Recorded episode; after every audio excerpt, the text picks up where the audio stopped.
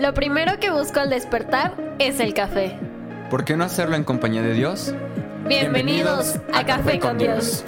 Yo soy Jorge Yo soy Andrea. Yo soy Angie. Yo soy Iván. y nosotros somos Casa. Bienvenido. Hola, hola, bienvenidos. ¿Cómo están? Gracias por acompañarnos. Gracias por ser parte de este proyecto tan precioso que el Señor puso en nuestras manos y que también es para ti. Gracias.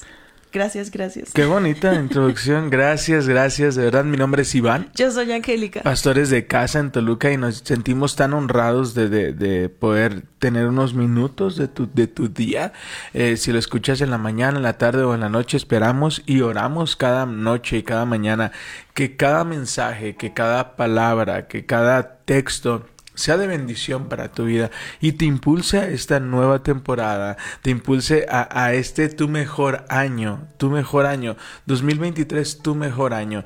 ¿Y cuál es la clave para que sea mi mejor año? Es sumergirme espiritualmente en quien es Dios. En ese momento mi peor año se convertirá En el mejor. Amén. Así que prepárate para el mensaje. Estamos en Primera de Reyes, capítulo 22. Estamos a punto, después de no sé cuántos meses, terminar Reyes. Yo quiero regresar un poquito del 21, la última parte, Ok. para hablar de la misericordia tan grande de Dios. Está tremendo.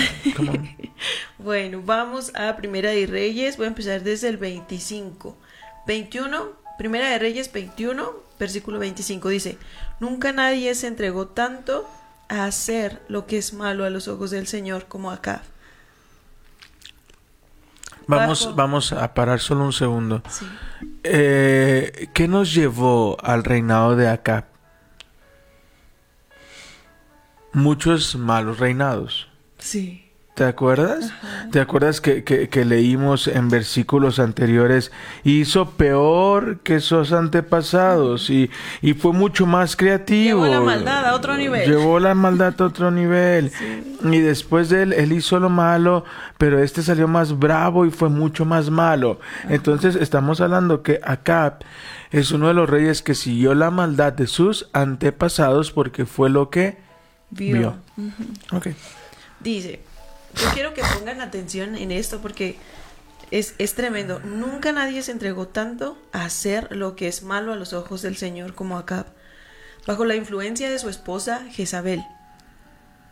La peor infamia que cometió fue re- rendir culto a ídolos, tal como habían hecho los amorreos, pueblo que el Señor había expulsado de la tierra el paso de los israelitas. Sin embargo, cuando Acab escuchó este mensaje, rasgó su ropa, se vistió de tela áspera e hizo ayuno.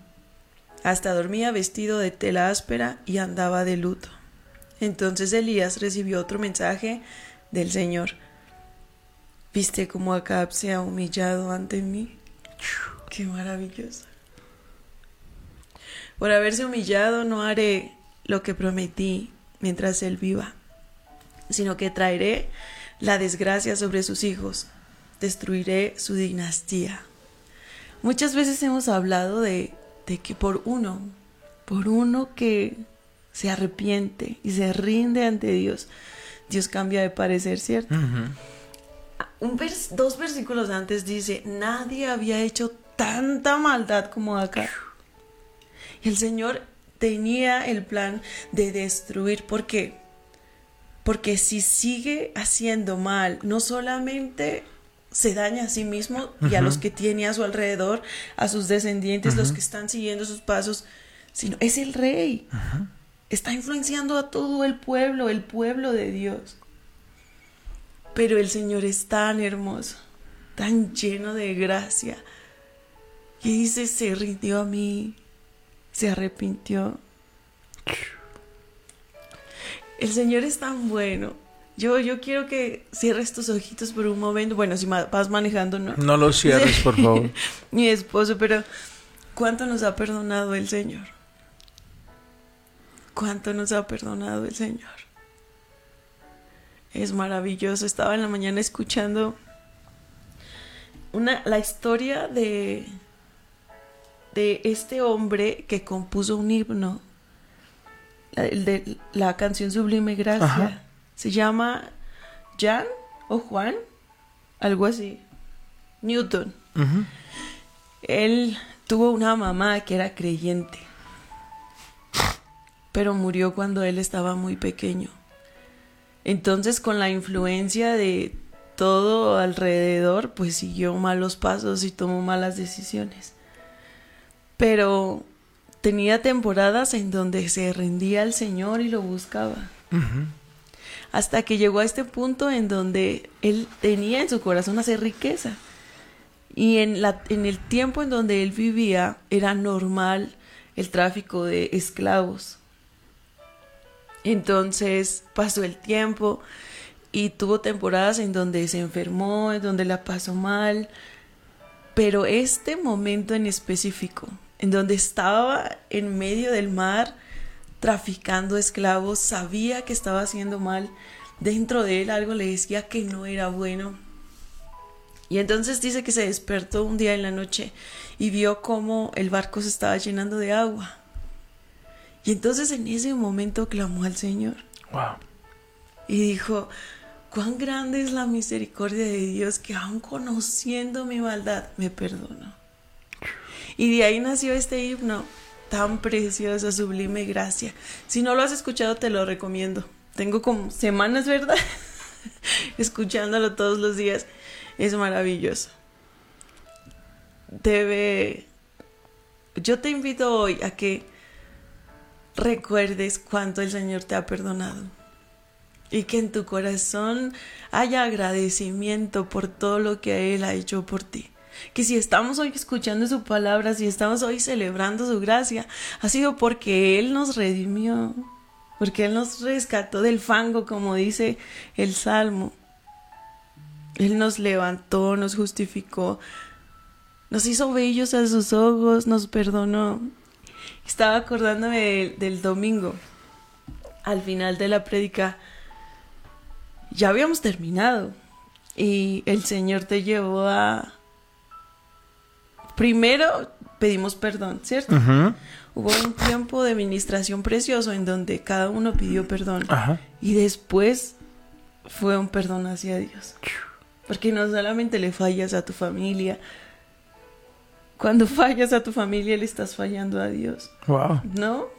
Entonces ese momento me pareció tan precioso.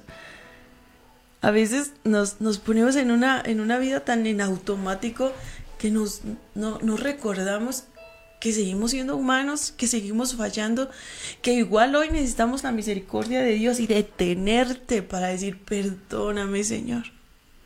Porque pecamos incluso sin darnos cuenta. ¿No? No, concuerdo completamente contigo, ¿no? Y, y- y lo, yo lo decía el domingo. Anteponemos eh, el recibir perdón no nos exime de restituir. El recibir el perdón no nos exime de, de, de, cambiar, de fortalecer, de, llevar un proceso, ¿no? ¿Por qué? Porque si no vamos a, estar como en este sube y baja, como en el bien, mal, y, y ahorita estoy tranquilo y, y ahora no.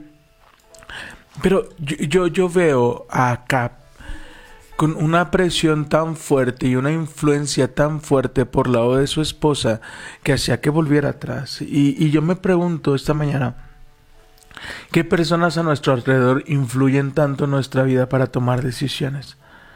Sean buenas o sean malas.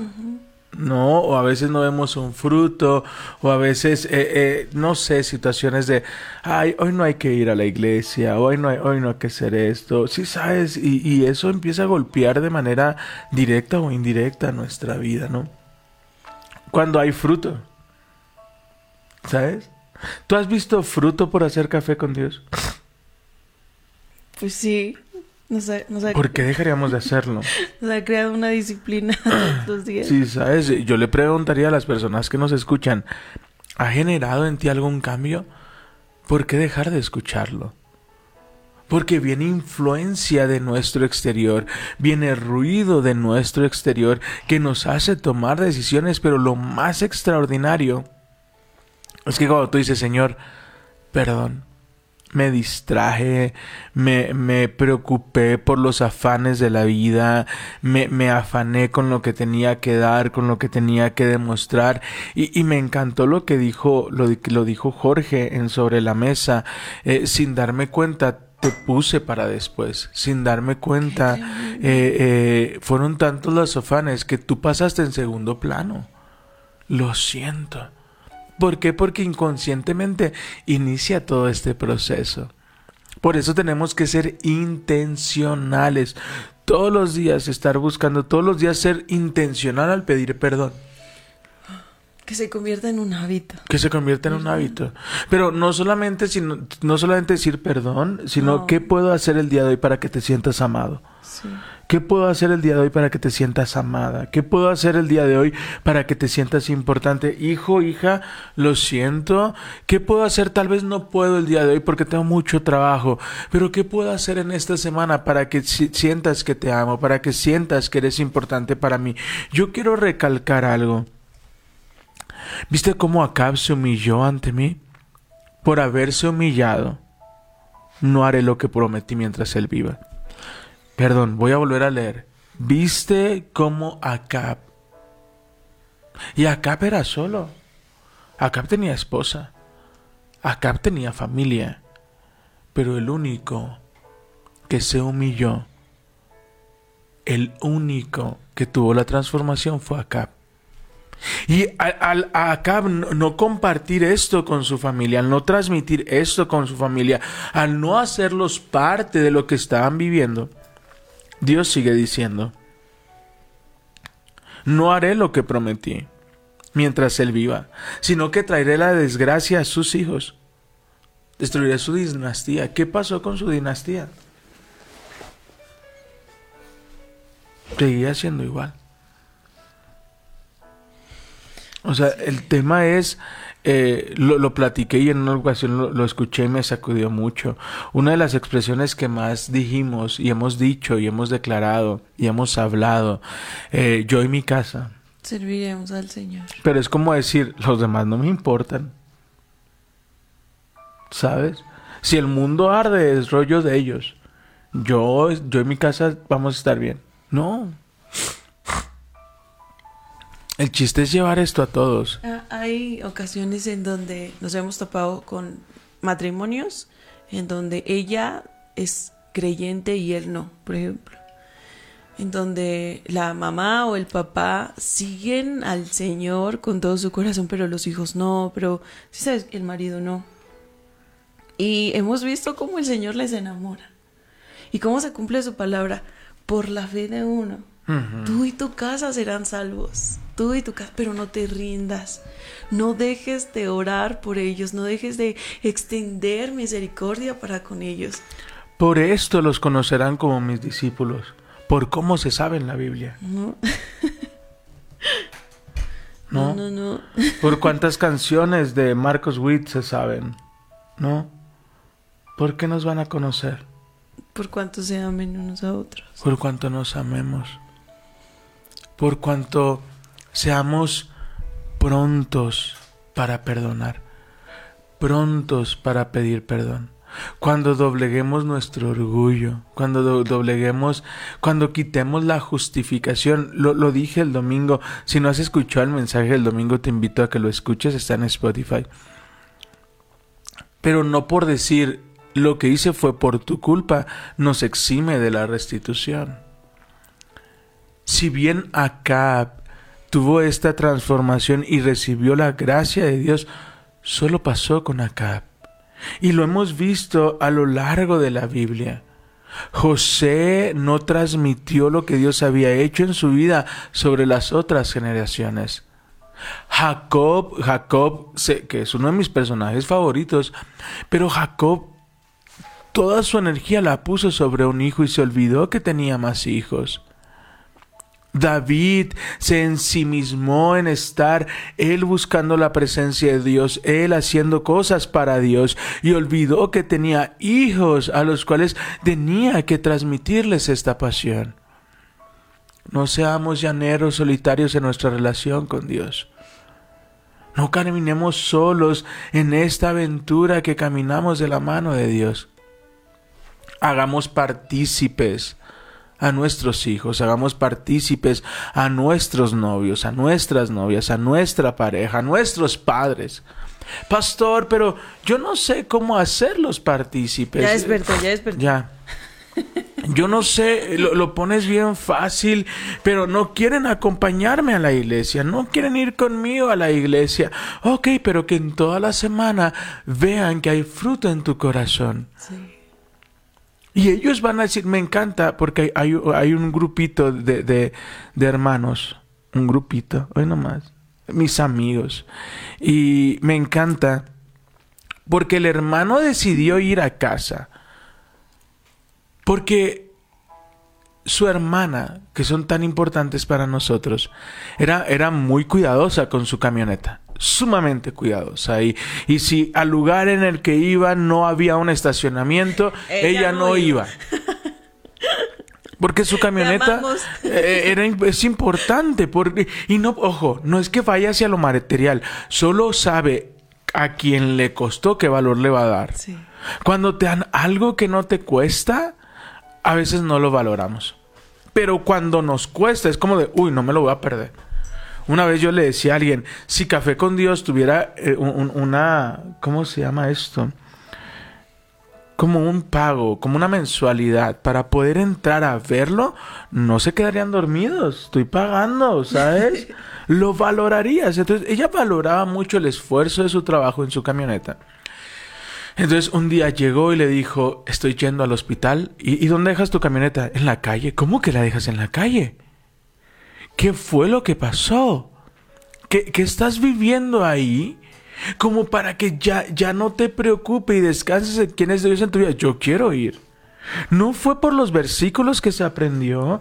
No, no, no fue por todo lo que le predicó fue por, por, por, la muestra de amor y de compasión que tuvo otras personas. ¿Sabes? Si como hijos somos proactivos y hacemos las cosas antes de que nos las pidan, nuestros padres van a decir, ¿qué está pasando? ¿Qué está escuchando ahí? Porque se levanta cada la mañana a escuchar, eh, no sé qué escuche, pero yo quiero escucharlo porque yo he visto que su vida está cambiando. Hay algo que dijo nuestro maestro en, en, en una clase y me sacudió. Si no quieren escuchar de Jesús, si no te dejan hablar de Jesús, actúa como Jesús. Sirve como Sirve Jesús. como Jesús. Ama como Jesús. Y ahí está la clave. Si tu esposo no quiere escuchar el mensaje, sírvele como si fueses Jesús. Si tu esposa no quiere escuchar el mensaje, ámala como la María Jesús. Esto va en los dos vías, por favor, no me refiero solamente a la mujer hacia con el hombre. En ambas vías. Invierte tiempo en tus hijos. Hijos, inviertan tiempo en sus padres. Pidamos perdón cuando se tenga que pedir perdón. Acerquémonos a las personas mostrando esta capacidad de amar. Hay personas que van a recibir, hay otras personas que no. Pero nosotros sembramos la semilla, ¿sabes? Lo que a nosotros nos toca es sembrar la semilla. Y, y, no fue solamente que trajo a su hermano, sino que cuando llega su hermano, su papá ve la transformación que Dios está haciendo en ellos. Ahora toda la familia es parte de casa. Su papá quiere predicar ya, ya me quiere sí. robar el puesto. Y está bien, y yo estoy feliz con eso. Pero no tuvo que ver con ir a predicarle cada tarde, ir a decirle, la fe viene por el oír. Por supuesto. Pero la relación que tenemos con Dios nace de ser ese ejemplo que es para las demás personas. E invitarlos a ser parte de lo que yo estoy viviendo. Insisto, hay personas que lo van a aceptar. Hay personas que van a decir, va, pero hay personas que no aceptan la disciplina. Hay personas que no aceptan la corrección. Hay personas que, que, que no buscan un apoyo, sino, sino que, que... Yo era una de ellas. Sí. sí. costaba mucho que, que alguien me corrigiera. Me daba primero mucha vergüenza y después como que me ponía en mi papel de, claro que no. Pero creo que hemos estado mejorando. Yo quiero resaltar un poquito lo que dijo mi esposo. Todos los hombres y mujeres en la Biblia se equivocaron. Todos. Jacob, Moisés, Noé, todos. Pero están sus testimonios en la Biblia para que nosotros aprendamos de eso. ¿Qué podemos aprender de acá? Mm, Un montón de cosas. O sea, Acá, primero, la misericordia de Dios al perdonar tanta maldad. ¿Cuál es el límite de Dios? Su misericordia es tan enorme, es tan precioso, que cuando nos rendimos a Él, Él cambia de parecer. ¿Sabes cuándo sabes que Dios hizo algo en tu corazón? Cuando dejas de esperar justicia para otra persona.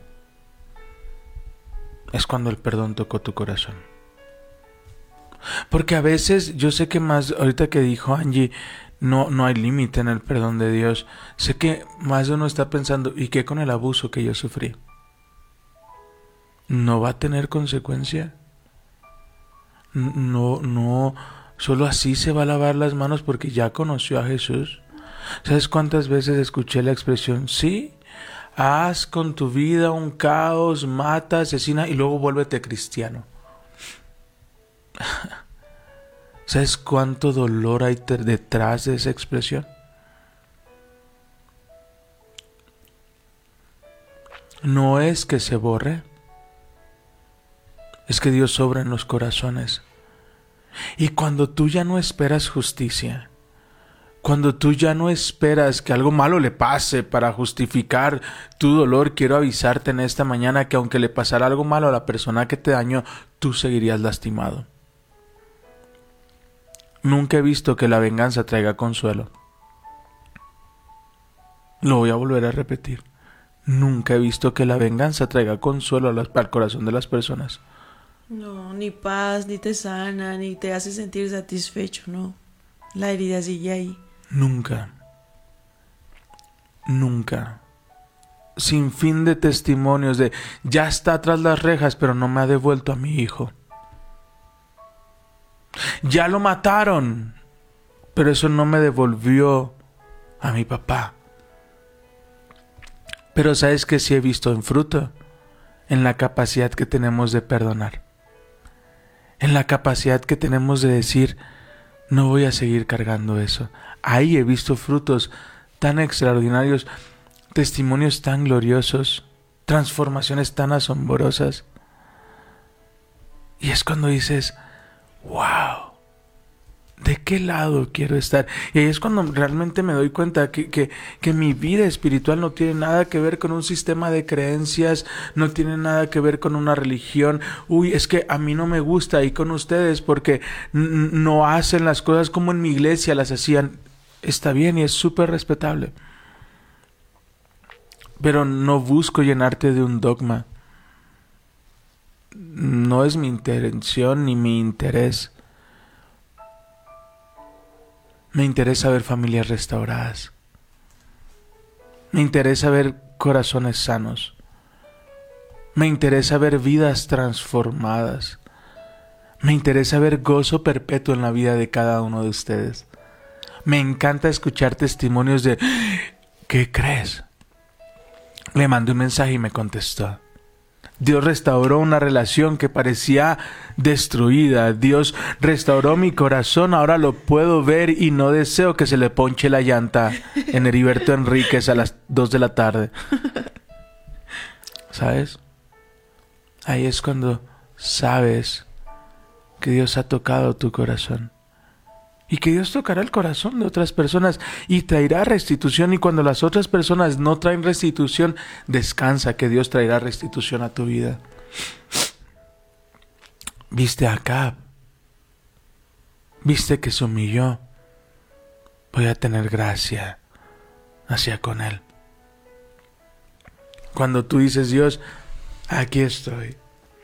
Dios, me rindo. Dios, eh, Te rindo mi matrimonio, te rindo mis hijos, te rindo mis finanzas, eh, te rindo mi trabajo. Ese jefe ya me tiene tan cansado, me tiene tan ah, ya, ya no puedo más, los ataques de ansiedad cada vez crecen más, pero Dios, aquí te, te dejo esto, voy a humillarme ante ti. Y Dios comienza a mover todo lo que está a su alrededor. Dios comienza a hablar de ti a tus espaldas y te lleva de victoria en victoria. Amén. Miren lo que dice Segunda de Crónicas 7:14 dice, si, mi, si se humillare mi pueblo, sobre el cual mi nombre es invocado, y oraren y buscaren mi rostro, y se convirtieran de sus malos caminos, entonces yo oiré desde los cielos y perdonaré sus pecados y sanaré su tierra. Eso fue lo que le pasó acá. Él se humilló frente a Dios y buscó su rostro. Y Dios es tan maravilloso que perdonó su pecado. Y si tú le dices, Señor, dame un corazón nuevo, Él lo va a hacer. Y, y, y empieza, es, es como, no es como, es trabajar en tus relaciones, trabajar en tu corazón, es trabajar en tus emociones y por supuesto que requiere esfuerzo. Pero cuando ves el fruto dices, valió la pena. Sí. Valió la pena decir lo siento. Valió la pena decir, perdóname. Valió la pena decir, te perdono. Y ya no voy a cargar la ofensa. Y, y, y yo sigo meditando en todo esto. El Espíritu Santo me sigue hablando mucho de esto. Y siempre trae, eh, trae esta sensación, ¿no? Es el, volver. Insisto, es una inferencia, estoy sacando mera conclusión, pe pero hay cierta lógica en la conclusión. Que cuando sacamos al presente las heridas del pasado es porque no hubo una restitución. Voy a volver a repetir. Cuando sacamos al presente las heridas del pasado es porque en su momento no hubo una restitución de la herida. Pero si hubo una restitución de la herida, es decir, se, se pagó el daño, no vuelvo a recordar la herida. Porque el daño ya no está. ¿Ok? Velo así. Eh, vas metiendo tu coche a la, a, a, a, valga la redundancia, a la cochera y golpeas eh, la fascia, ¿no? Y ahí tiene un daño. Cada que salgas a ver tu coche, vas a ver el golpe. Uh -huh. Y vas a decir, oh, si me hubiera fijado, si Angie me hubiera echado bien aguas, no le hubiera pegado. ¿Ok? Está allí. no, Pero pues. si al siguiente día voy y arreglan la fascia y la dejan como nueva, después de unos meses ya no va a estar el golpe. Uh -huh. ¿Lo voy a recordar? Probablemente no. Y si lo recuerdo va a ser para reírme. Porque el daño se restituyó. Sé que es un ejemplo bien simplón. Pero ¿qué pasa cuando nuestras heridas no solamente es perdón amor por el tiempo que no te di? Hoy te voy a llevar de vacaciones y nos vamos a ir tres Amén. días a Acapulco. Yo recibo esa palabra. Amén. Amén, yo también. ¿Vas a recordar la herida o las vacaciones en Acapulco? Hey. Hey. Despertemos. Sacúdete. Sacúdete. Lucha por tu matrimonio. Lucha por tu matrimonio. Habla lo que piensas y lo que sientes. Pide perdón. Perdona. Y busquen juntos, como pareja, como amigos, cómo restituir el daño que se han hecho. Todo lo que siembras cosechas. Pero hay algo tan precioso está en nosotros elegir cosechar lo que nosotros sembramos o cosechar lo que Jesús sembró. Él, Él pagó lo que nosotros merecíamos para nosotros vivir como Él merecía vivir. Wow. Amén. Así que hoy es un buen día. Hoy es un buen día para decir, mi amor, no te hice el desayuno, pero ahí te eché un vale por unos taquitos de barbacoa. Ahora que desayune rico. Mi amor, no te llevé al cine, pero hoy vamos a ir a ver Avatar o algo así. No sé. Hoy es un buen día. Hoy es un buen día de, amor, antes no te escuchaba, pero los niños han crecido, no tenemos tantos pagos. ¿Qué te gustaría estudiar? ¿Qué nunca recibiste de Navidad? Yo, yo quiero agregar un poquito antes de que nos acabe el tiempo. Eh, ¿Quieres un aprendamos de- nuevo? No, aprendamos. Ah, una próxima rifa, ¿eh? Aprendamos de acá y compartamos esto con nuestros hijos, con nuestro esposo, nuestra esposa. Y yo, quiero que le transmitas, mira que Acab hizo lo malo. De verdad que no, no hubo hombre más malo que él y Dios le perdonó. Dios le perdonó, Dios es bueno, Dios es misericordioso. Desde la mañana yo no, no, no puedo dejar de pensar ese momento en el que yo sentí que el Señor me perdonó. Ese día en la iglesia donde perdí la vergüenza, levanté mis manos y me rendí a Dios. Ese día yo vi los colores diferentes, yo quería brincar y, y bailar. Se siente cuando el Señor perdona tu pecado. Es diferente. No, y, Y, y dice la palabra, estábamos muertos y ahora vivimos. Se siente como el Señor te regresa a la vida. y tú sientes un perdón sincero. ¿Sabes? Sé que su perdón fue sincero porque iban acompañados de palabras de amor. Sé que su perdón fue sincero porque iba acompañado de un abrazo, porque iba acompañado de esta convicción de he sido perdonado. Amén. Amén. Leemos el capítulo 22 para que no digan, y hoy no leímos nada. Claro que sí, leímos la última parte del 21. ¿Va? 22. Josafat y Acab. Durante tres años no hubo guerra entre Aram e Israel. Pero el tercer año, el rey Josafat de Judá fue a visitar a Acab, rey de Israel. Durante la visita, el rey de Israel dijo a sus funcionarios, ¿se dan cuenta de que la ciudad de Ramot de Galad nos pertenece? Sin embargo, no hemos hecho nada para recuperar para recuperarla de manos del rey de Ah, Aram. Qué fuerte. Entonces se dirigió a Josafat y le preguntó, ¿saldrás conmigo a la batalla para recuperar Ramot de Galad? Por supuesto, contestó Josafat al rey de Israel. Tú y yo somos como uno solo.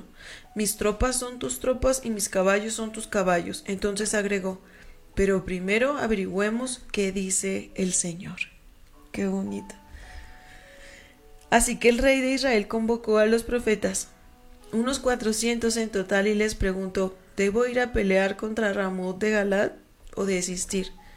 Todos ellos contestaron, Sigue adelante, el Señor dará la victoria al rey. Pero Josafat preguntó, ¿acaso no hay también un profeta del Señor aquí? ¿Debemos hacerle la misma pregunta? El rey de Israel contestó a Josafat, hay un hombre, hay un hombre más que podría consultar al Señor por nosotros, pero lo detesto. Nunca me profetiza.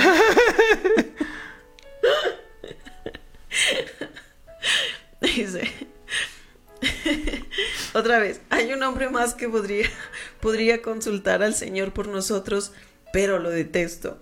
Nunca me profetiza nada bueno, solo desgracias. Se llama Micaías, hijo de Imla.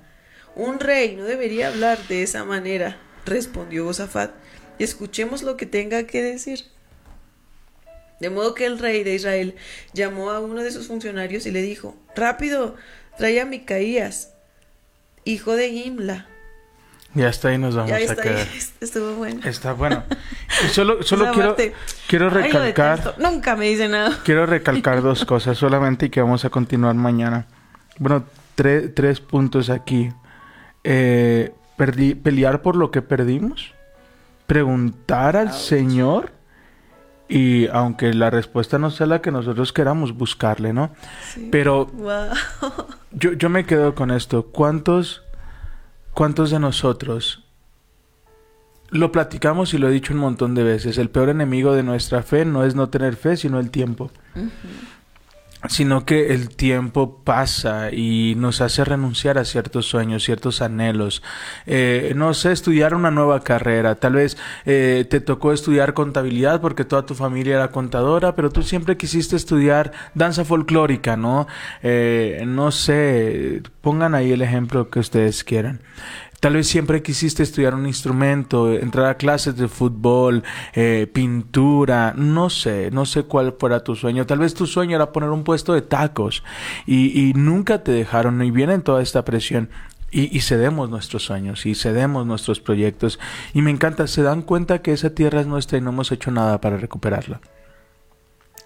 Tal vez así ha sido ya todo tu matrimonio. Lo, de, lo decían los chicos, nos acostumbramos al dolor que es como de, ay ya, porque vivo con él y porque compartimos un techo y se acabó, ¿no? Cada quien por su lado y entregas aquello que es tuyo. Así que esta mañana consultemos al Señor y veamos que quiere hablarnos sobre nuestros sueños y los sueños que hemos dejado. Así que gracias por acompañarnos. Ríndete ante el Señor, que es bueno y misericordioso para perdonar. Hoy dile, Señor, perdona mis pecados, mis fallas. Perdóname, Señor, si no he sido la hermana que debo ser, si no he sido la hija que debo ser, si no he sido, Señor, tu hija que sí. debo ser. El Señor es, es tan bello que está esperando, Él te anhela celosamente. Amén. Amén, amén. ¿Oramos? Así que, como es parte del podcast, permítenos orar por ti.